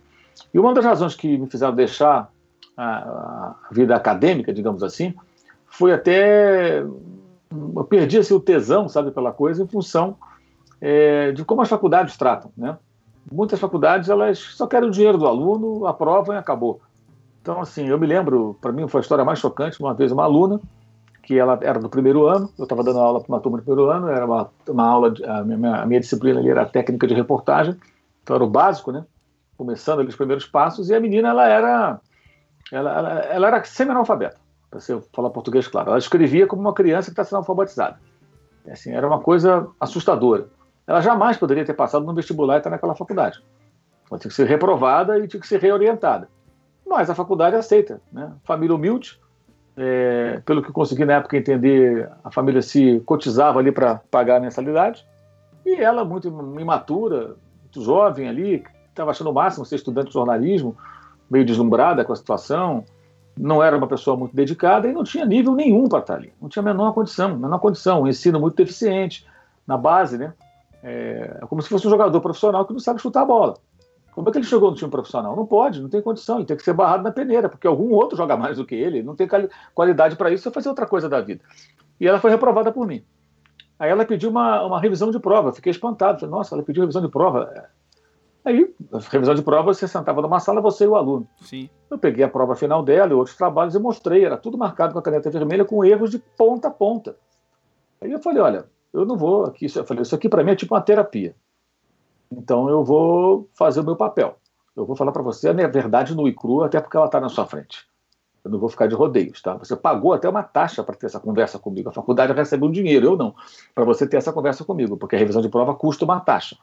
Então eu vou fazer jus ao seu dinheiro, tá? E vou falar para você, olha, tá errado aqui, aqui, aqui, aqui, aqui. Você está vendo? Como é que eu posso aprovar com esse texto? Você tem condições de passar para o segundo ano? Não, não tem condições. Ela admitiu que não. Eu falei, vou te dar um conselho, embora você não tenha pedido, mas já que você pediu a revisão de prova, eu vou te aconselhar. Tranca a matrícula, saia da faculdade, não joga o dinheiro da sua família fora. E se você de fato quer seguir ou a carreira jornalística ou qualquer uma outra, faça um curso de reciclagem em português, veja se tem um no Senac, alguma instituição. Lá de baixo, tipo assim, bem do começo, reaprender português, leia o máximo que você puder, jornal, revista, livro, você pode, você pode até começar lendo revista de fofoca se se interessar, não importa, mas leia. Leia, leia e leia. Leia livro, biografia. Se você gosta de artistas populares, ela tinha esse perfil. Eu falei, leia biografia de artistas, mas leia, pelo amor de Deus. Aí você vai se qualificar durante um, dois anos, e talvez você possa voltar para cá. Aí você vai poder tentar trilhar esse caminho. Falei, você é muito nova, nem de 19, 20 anos. Você tem tempo para fazer isso. E vai sair mais barato para sua família isso do que ficar aqui na faculdade. Você pode até arrumar um emprego, conciliar com o curso, ler bastante nas horas vagas, final de semana, se disciplinar E aí você volta para a faculdade preparada realmente, porque se eu te aprovar aqui, eu vou estar te enganando. Eu não posso fazer isso. Desculpa. Como é que eu posso aprovar uma pessoa que escreve isso aqui? Aí fui mostrando. Eram erros assim, assim constrangedores. Erros de toda a ordem. Não só assim, erro de concordância, não. Erros de português, é, C cedilha dois S, sabe? coisas bizarras, bizarras, assim, que dava até pena. Ok, terminou o ano e tal. Aí vem as férias, voltamos à, à, à faculdade. Lá estava ela no segundo ano. Ou seja, ela seguiu a faculdade. Eu falei com a faculdade sobre o caso dela, depois eu tinha que fazer lá uma espécie de um relatório, eu comuniquei, ó, reprovação mantida, por isso, por isso, por isso, aqui estão anexadas as provas. E ela renovou a matrícula e continuou.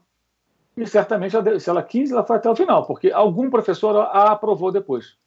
E eles sabem que algum professor, os próprios alunos falam que nada, esse cara aí reprova muito, tem o outro ali que vai aprovar você, você paga essa matéria depois e passa e fica tudo bem. E tem quem aprova. Tinha quem aprovasse. Eu percebia isso quando dava aula para terceiro e quarto ano, para os últimos anos, né?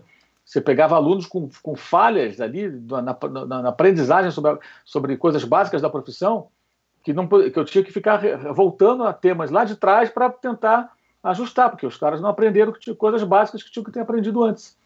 Porque os professores não eram bons, é, porque não estava muito nem aí, e a faculdade queria só a mensalidade. E aí eu deixei. Porque eu pensei, poxa, eu estou aqui, não é a minha principal fonte de renda, não dependo do, do, da faculdade para viver. Estou vindo aqui por uma coisa mais idealista, de compartilhar conhecimento, ter contato com jovens que querem ser jornalistas também, do que outra coisa. Para isso, aí eu parei. Parei. Ainda dei aula depois de um curso de pós em jornalismo esportivo. E também encontrei, eh, todos formados, obviamente, que era pós-graduação, encontrei situações parecidas com a dessa moça e fiquei chocado. Até teve um aluno que eu falei para ele: estudou em qual faculdade? Ah, na faculdade tal. Eu falei, cara, vou ser sincero com você. Bateram a tua carteira durante quatro anos. Aí ele se assustou assim, aí eu mostrei para ele, olha a quantidade de erros que tem aqui. Aí ele ficou meio assustado assim, mas não ficou zangado. Eu falei, porra, eu acho que assim, se você, você é formado, você é um jornalista formado, tem um diploma.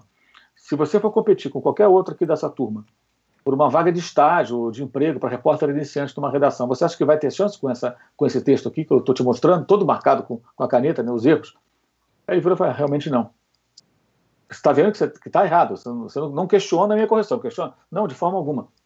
Aí, então, acho que bateram sua carteira por quatro anos, cara. Eles tinham que ter mostrado para vocês que no início tinha que ter sido reprovado, refeito matéria, se preparado, estudar. Então é isso, aí eu parei. Esse curso, na verdade, foi um convite que eu recebi de amigos que trabalham com cursos online. Eles têm uma empresa que produz esses cursos, eles cuidam de tudo, né? A única coisa que eu fiz foi lá gravar e divulgar nas redes sociais, que eles ficam me passando, ah, Mauro, agora você faz uma live, você tem todo, montam toda a estratégia de lançamento, são profissionais que atuam com isso, então eu só executo a minha parte, mas eu não cuido de nada, recebimento, dinheiro que entra, nada, nem a tanta grana assim como as pessoas podem imaginar. É, então o que eu pensei, quando eles me convidaram, vamos fazer essa experiência, porque é uma maneira de compartilhar experiências é, da profissão. Então o curso basicamente ele fala, assim, eu diria, eu chamo que é um show de dicas, de ponta a ponta, de coisas que eu vivi e coisas que as pessoas me perguntam muito. Jovens que estão na faculdade ou querem cursar jornalismo me perguntam. Então a gente reuniu tudo isso e condensou ali na, na, naquelas cinco horas, é, que é o conteúdo total do curso, tem cinco horas aproximadamente, que é justamente dando uma série de dicas sobre diversas situações, sobre como se comportar, como, como, como reagir, como trabalhar. E, e basicamente é isso. Né? Não é um. Não, e aí, se, se, for, se a aceitação for boa na avaliação final, talvez a gente faça outros ou não, mas enfim, principal motivação é compartilhar conhecimento com as pessoas, compartilhar experiência acumulada ao longo dos anos, que é uma coisa que as faculdades dão muito pouco. Dão muito pouco. A gente percebe isso no contato com quem sai da faculdade, eu percebi nos tempos em que eu estava lá dentro. Né? E, e, então acho que pode ser útil para as pessoas que, que, que, querem seguir a profissão, né? essa é a nossa expectativa. Né? Mas não é o que vai mudar a minha vida, né? não vou viver disso, não vou ter condições. E também se tivesse que viver disso e virar um professor online, qual o problema? Né? É, qual o problema de alguém ganhar dinheiro, se for muito dinheiro, compartilhando experiência e ensinando? Sim. O que faz um professor na escola? O que faz um professor na universidade? Né? Ele é remunerado para quê? E no Brasil, muitas vezes mal remunerado e a gente critica isso. Ele compartilha a sua experiência, ele ensina as pessoas. Se você está compartilhando, está ensinando, você tem que ser pago por isso, é óbvio. Não é pecado. Qual o problema disso? Pelo contrário, é o inverso. Você tem que ser remunerado porque você está dedicando um tempo seu a compartilhar com as pessoas uma experiência que te custou tempo, dinheiro e dedicação ao longo de anos e anos da sua vida. E isso tem um valor. Então, por que isso tem, que ser de graça? Né? Até uma coisa curiosa, por exemplo, eu recebo às vezes convites de universidades para fazer palestras. Quando a universidade é pública, vamos lá. Quando é particular, eu sempre questiono. Uma coisa que eu detesto é quando vem o, a faculdade coloca os jovens estudantes de jornalismo, geralmente jornalismo, né, do diretor acadêmico, por exemplo. Ah, vocês vão organizar o evento. Aí eles convidam você para o evento. Você vai dar uma palestra, uma apresentação. Isso demanda uma preparação. Quando eu vou fazer uma palestra, eu faço um PowerPoint, uma apresentação dentro daquele tema, sabe, exclusivo para aquilo, tudo, porque eu levo a sério. Eu falo, não, vou lá, não posso fazer feio, né? Então isso me demanda tempo. Aí eu vou me deslocar de onde eu estiver, do trabalho, de casa, vou para esse local. Vou ficar lá durante uma hora e meia aproximadamente, mais um tempo depois batendo papo. Aí, como eu trabalho na televisão, é muito comum, o pessoal vem tirar foto, bate papo, conversa. Então, duas horas, duas horas e pouco da minha vida lá dentro, mais o tempo preparando material. Isso, isso consumiu metade de um dia aproximadamente, né? Somando todo o tempo que você vai se voltar para aquilo. Aí eu sempre questiono, vem cá, os alunos da sua universidade, falo, eles, eles, os professores trabalham de graça? Aí falam, não, não, eles ganham. Pra... Então, por que, que a sua faculdade acha que eu tenho que fazer um, eu tenho que fazer um evento, gerar o conteúdo para a sua faculdade, ganhar rios de dinheiro, tipo uma PUC da vida, sabe? É, é, é... E eu não, não vou ser remunerado.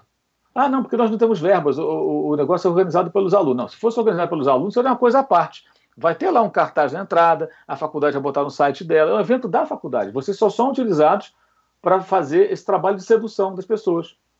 Se a faculdade quer fazer um evento, ela, ela recebe dinheiro de vocês, ela tem que pagar os profissionais que vão fazer a palestra, dar o conteúdo para o evento e oferecer isso para vocês de graça, porque vocês já pagam a faculdade. É o dinheiro de vocês. Eu sempre digo isso, porque é isso. Então, é, tem, tem esse tipo de coisa. Então, eu não acho errado, não. São vários profissionais que fazem cursos hoje online ou, ou, ou, presencial e são remunerados, e tem que ser. E com a gente é a mesma coisa. Agora, quando é uma escola é, é, é, é pública, uma faculdade pública, é outra história, é outra situação. A gente faz com o maior prazer, porque sabe que é um outro cenário. Já fui a Brasília uma vez falar na, na Universidade de Brasília sobre jornalismo é, é, e não ganhei um centavo. Ainda tive que pegar um avião de madrugada para voltar para São Paulo, que tinha que estar meio-dia na, na, na, da redação, nem dormir. Sabe, saí de lá às 11 da noite Ainda fui jantar com os professores lá que organizaram, saí do, do lugar lá que a gente comeu e bebeu, era, era de madrugada, cheguei no hotel, tomei um banho, deitei meia hora, já estava tomando café, indo para o aeroporto e já tinha que fazer o, o, Porque também tem isso, né? Não dá para chegar, acabou a palestra, tchau, tchau. Você tem que fazer uma social ali. E eu fui lá e não ganhei um centavo, sabe? É, fui, fui a Porto Alegre fazer também uma. participar de uma audiência pública é, na Assembleia Legislativa, agora, no ano passado, sobre bebida, de, bebida em estádio de futebol, né? essa discussão. Sim. E também não ganhei nada, porque ali eu acho que é assim, uma função social minha. Eu pedi uma liberação da ESPN, falei, vou lá participar disso. Vocês me liberam da escala? Sim, sim, legal. Até porque é legal para a emissora. Pô. Eu estou lá, as pessoas identificam a, a minha pessoa com a, com a, TV. E fui até lá, pagaram a passagem, hospedagem, lógico e tudo, mas eu não ganhei um centavo. E fui lá, fiz uma apresentação, mostrei como funciona, bebida em estádio em, outro, em, outro, em, outros, em outros países, né? que aqui no Brasil proibido, estavam querendo liberar a discussão lá era essa. Eu sou favorável à venda de bebida dentro do estádio, acho uma bobagem isso, é uma besteira essa coisa. Não pode vender cerveja no estádio de futebol, por quê? É, então, diferente, ali era, era uma Assembleia Legislativa, um debate. Eu faria uma apresentação, nós debateríamos. Fui numa audiência pública aqui também sobre torcidas, torcida única aqui na Assembleia de São Paulo também há alguns anos. Obviamente não teve cachê, porque ali é uma outra situação. Agora, quando uma, uma entidade privada organiza um evento que leva vários profissionais para falar sobre jornalismo esportivo, jornalismo político, jornalismo econômico, sabe, e outros assuntos ligados à profissão, para a faculdade de jornalismo, para os alunos, faz um evento. Aí não tem aula, né? Na hora da aula tem uma série de palestras. E a faculdade ela ganha com isso muita coisa, especialmente em imagem, né? Ela reúne todo é. um cast de, de, de profissionais e vai, vai, que vão atrás de pessoas que têm alguma evidência. Então ela tem que ter uma verba para isso, tem que me pagar. Isso é um trabalho. Eu encaro assim, é um trabalho. Quando eu vou chegar ali e sair falando. Eu, uma vez, assisti uma palestra, eu não assisti a palestra, eu vi o PowerPoint da palestra de um famoso ex-treinador que ganhava uma fortuna por cada palestra, e um conhecido meu que trabalha com isso, ele sabendo que eu fazia algumas palestras, ele me mostrou o PowerPoint com a apresentação do cara. É, porque o cara copiou para o computador dele, jogou lá na, na tela, né? E ficou no computador do cara, o cara me mostrou como era um técnico, ele sabe que eu trabalho com futebol, e era uma coisa constrangedora, porque assim, era desatualizado, com erros de informação que eu, eu identifiquei sobre a vida do cara, erros, erros de roteiro, sabe? Sim. O tempo não combinava, é, ele falava em se comunicar com a família por celular quando estava fora, porque não existia celular, mas bobagens assim. Eu percebi ali na hora. Era tipo o PowerPoint do Dallagnol, não, né? por aí. Então, e aquilo ele usava em todas as palestras. Nem, nem atualizava aquilo. E ganhava muito dinheiro com isso. Muito dinheiro. Na época o cara me falou o cachê, eu quase caí para trás. Que a empresa na qual ele trabalhava pagou. Né? É, eu, quando vou fazer uma palestra, eu preparo aquilo. Qual é o tema? Ah, vamos falar sobre torcida única, torcida. Eu vou lá, paro e preparo o material sobre torcida única. E vou falar sobre aquilo. Ah, mas eu já fiz uma palestra sobre isso. Eu vou atualizar então todo o material, porque aquilo que eu fiz antes não vale mais. Eu tenho que atualizar isso aqui e apresentar. Então, é, é quando o jornalista vai fazer é, é um curso online, é, é, ou quando ele tem um canal, é a mesma coisa, um canal no YouTube, né? Qual o problema do jornalista ganhar, um, ganhar algum dinheiro com o canal no YouTube? Ah, mas eu, o cara está ganhando. O cara, pô, meu canal não tem membros ainda. Estou pensando até em criar, que algumas pessoas pedem. Ah, o cara paga a mensalidade. Mas que absurdo, o cara vai pagar a mensalidade para o Elton, vai pagar a mensalidade para o Mauro. Vem cá, o cara paga a mensalidade para a NET, para a Sky, consequentemente paga para a Sport TV, para a HBO, para a ESPN. Por que ele não pode pagar direto? Porque ele, ele, ele quer viabilizar o trabalho do jornalista que ele quer acompanhar. Quer dizer, são algumas. Eu, é. As coisas estão mudando realmente. E a gente tem que começar a abrir um pouco a mente para isso e, e, e até eu, eu, já pensei muito diferente disso, porque a gente fica às vezes no puritanismo, como se fosse um pecado. Não, não é pecado. Isso não é pecado. Se o cara paga uma empresa que ganha rios de dinheiro para remunerar um jornalista e às vezes nem dá liberdade a ele, em alguns casos, por que, que o jornalista não pode ser subsidiado pelas pessoas que gostam do trabalho dele? Ou um grupo de jornalistas?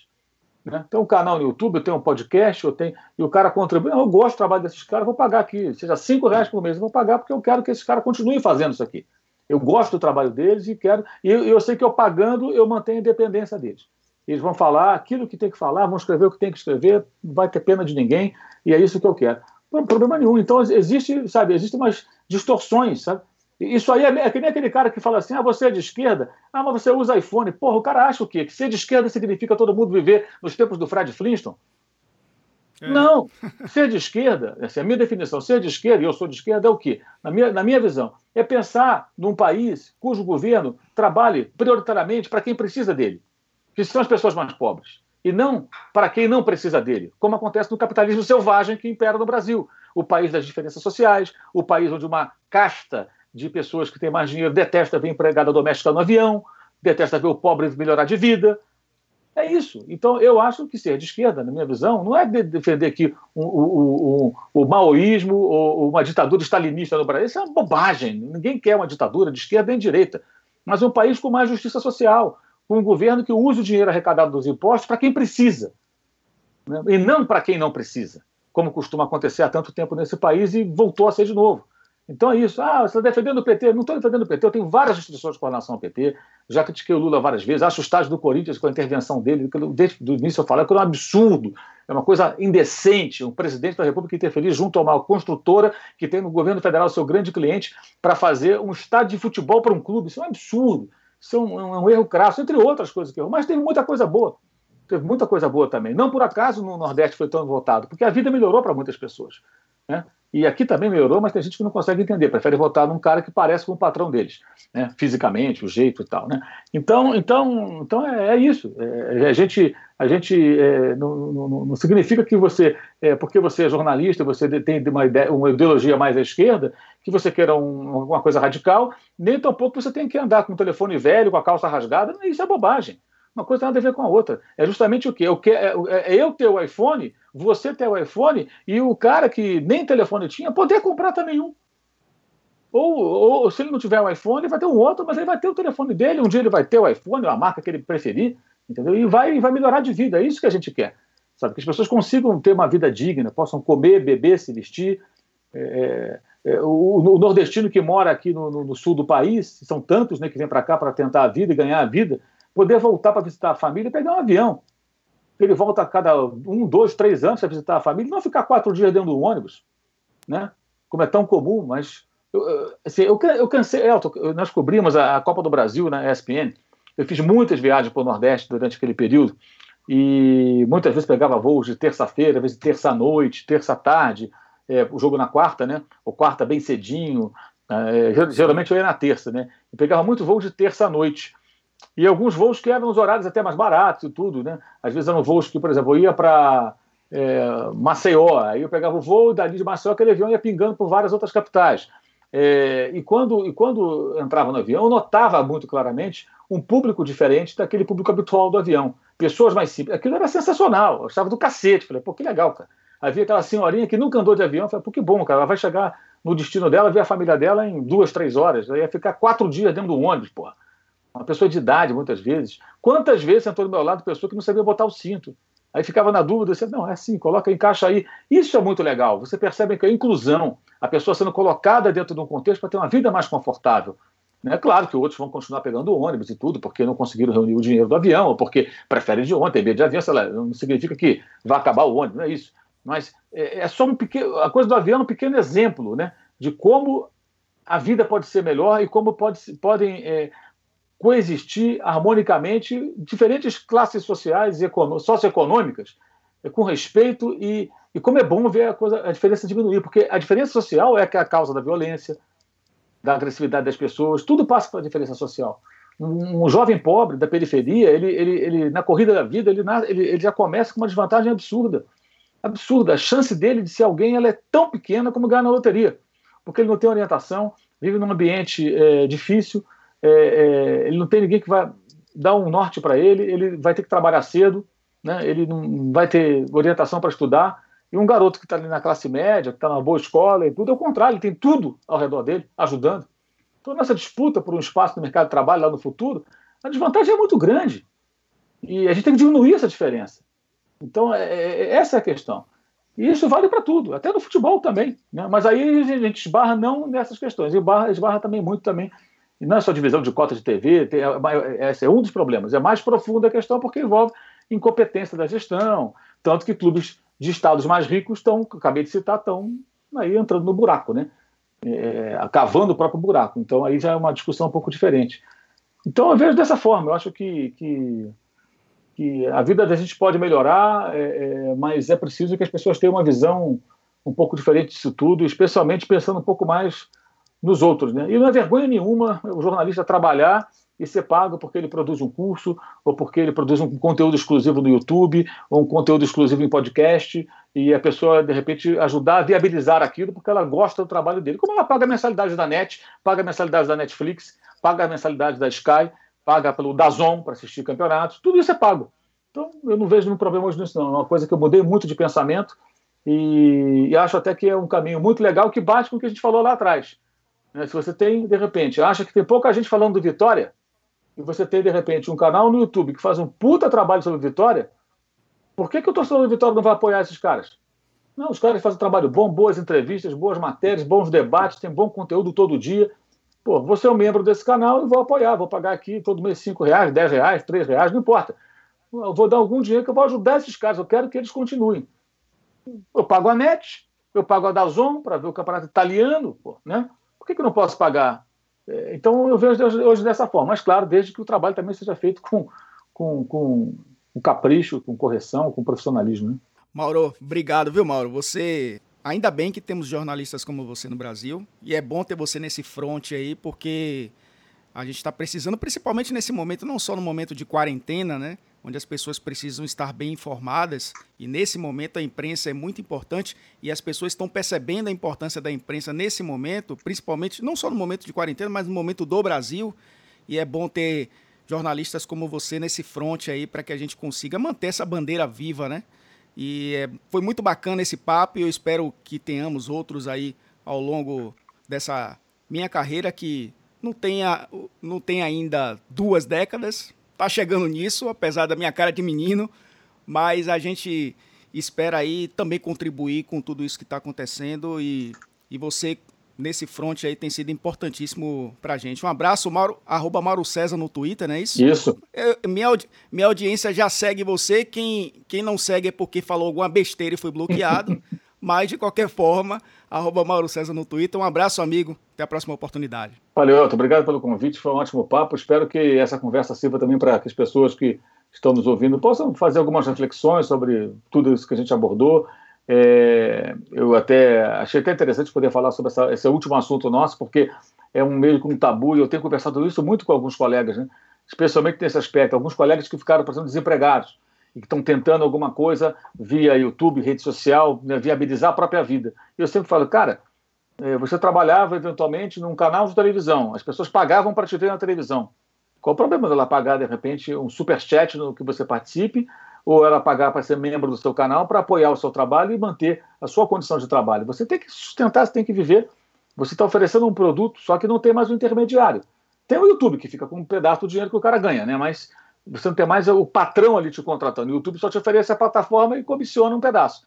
É, qual, eu sempre falo isso, alguns até ficam assim meio assustados. Pô, você acha? Claro que eu acho. Pô, esse, aliás, eu pensava o contrário, mas eu refleti e pensei, pô, qual o problema? Né? E, e fico à vontade para falar, porque não é o meu caso. Né? Eu trabalho hoje, graças a Deus, assim, o meu esforço, o meu trabalho, eu, eu, tenho espaço em várias mídias, trabalho na ESPN, trabalho na Rádio Bandeirantes, trabalho no UOL, é, é, trabalho para o Estadão, escrevo no Estadão, na Gazeta do Povo. É, então, assim, eu tenho hoje várias frentes, várias, são, são diferentes empresas que contratam o meu serviço de, de diferentes formas. Então, eu fico muito à vontade para falar por conta disso, porque eu não dependo do YouTube. O YouTube, para mim, hoje é, um, é mais um espaço que eu quero ali, manter meu pezinho ali, né?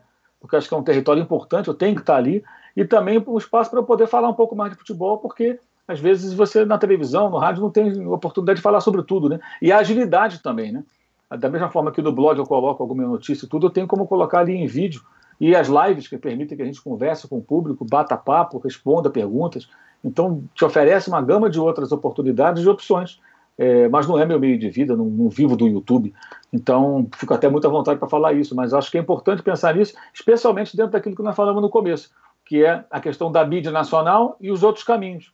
Então, vou dar de novo exemplo. Torcedor do Vitória, se tem um canal no YouTube, do Bahia, de qualquer outro clube, que fala muito sobre seu clube, que é bom o canal, os jornalistas são corretos, não, você quer que esse cara tenha rabo preso com o seu clube ou que ele seja independente? Você vai querer que ele seja independente. Né? Que se ele for subsidiado pelo clube, ele vai ser chapa branca, aí não vai prestar. Não serve para nada, né? Vai ser só um, um órgão de propaganda do, do, do, do de quem está no poder, mesmo que o cara esteja cruzeirando lá o dirigente. Então é, é interessante fazer essa, essa reflexão, porque isso é bom até para o torcedor também. Que é, é um produto, é um jornalista oferecendo um produto e de repente tentando encontrar ali seu meio de vida. E é uma forma até de fazer com que jornalistas como Lúcio de Castro, que é o, talvez o maior repórter do Brasil, que está fora da grande imprensa, e nem é o caso dele, que ele nem tem canal no YouTube, né, tem um site que ele sustenta, ele mantém, é, é, é, possam continuar trabalhando. Né? É, se, se, o Lúcio de Castro criasse hoje um canal no YouTube, é, é, qual seria o problema, ele dando notícias ali, fazendo comentários, qual seria o problema se as pessoas o ajudassem a manter aquele canal e o trabalho dele? Nenhum problema nenhum problema. Ele é só o bom repórter do Brasil. Por que, que ele está fora? Né? Porque grande parte da imprensa prefere abraçar a irrelevância. E o trabalho do Dulce de Castro ele é muito relevante.